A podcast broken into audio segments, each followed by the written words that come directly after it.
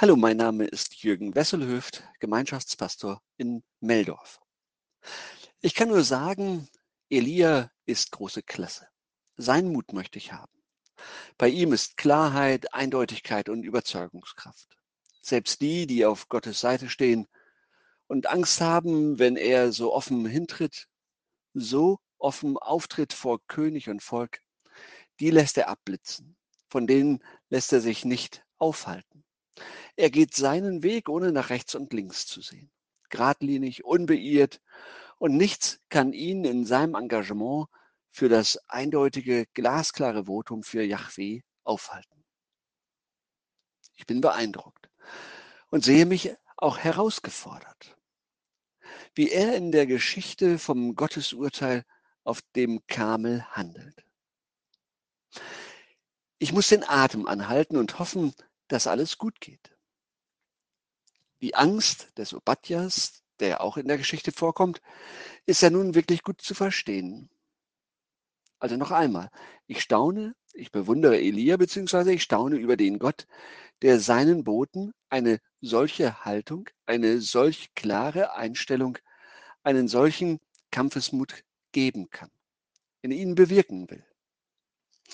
Dieser Elia ist für mich eine innere Herausforderung, aber auch eine Bedrohung. Ich muss mir immer wieder klar machen, ich bin nicht Elia. Ich muss es auch nicht sein. Aber auch da, wo ich eher Vermittler und Friedenstifter bin, geht es um Eindeutigkeit, um Klarheit. Auch da sitze ich oft zwischen allen Stühlen. Ich muss diese Herausforderung, die Elia darstellt, auf meine Person, auf meine Gabe und meine Aufgabe konkret beziehen. Und dazu gehört viel Mut. Dazu brauche ich dann Ermutigung durch Gott selbst und gegebenenfalls durch andere Menschen. Aber solcher Mut, solche Eindeutigkeit kann uns auch arrogant machen. Obwohl Elia weiß, was Obadja gemacht hat, nämlich 100 Propheten zu verstecken und zu versorgen, ist ja kein Pappenstiel. Das ist äh, angesichts der mächtigen Isabel ein hohes Risiko. Obwohl Elia das weiß, sagt er, ich bin der einzige Zeuge Gottes. Ich bin allein übrig geblieben. Sicher, gefahndet wird nur alleine nach ihm. Aber wie schroff geht Elia mit Obadja um? Elia, so scheint es, sieht in Obadja einen lauen Mitläufer, der Ahab letztlich gewähren lässt, ja mit ihm gemeinsame Sache macht.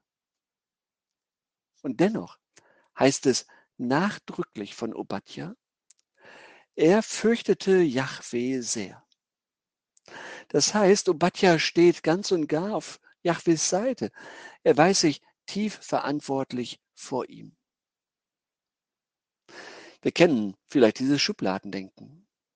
Wer bei Ahab arbeitet, der kann nicht echt sein.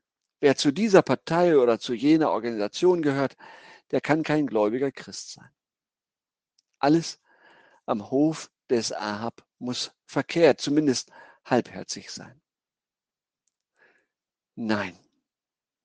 Offenbar ist es Gottes Wille, auch an solch zweifelhaften Plätzen eine Art Brückenkopf zu haben, einen Außenvertreter seiner Sache, der Schlimmeres verhindert, der weiß, was im Gange ist, beziehungsweise äh, demnächst dran ist und deshalb Menschen, Yahweh-Mitarbeiter, warnen, schützen und verstecken kann. Der Mann heißt nicht nur Obadja, also Knecht Yahwehs. Er ist es auch und bestätigt dies unter Einsatz seines Lebens auch unter Einsatz seiner Position.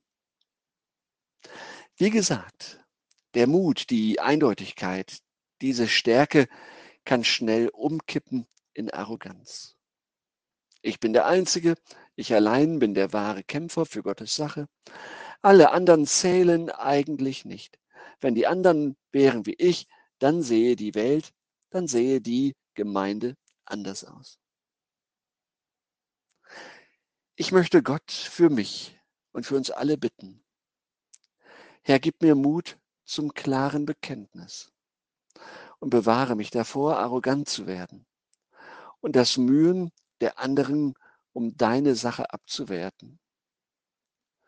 Danke, dass ich nicht der Einzige bin, sondern dass du viele hast, die für dich einstehen, für dich den Kopf hinhalten.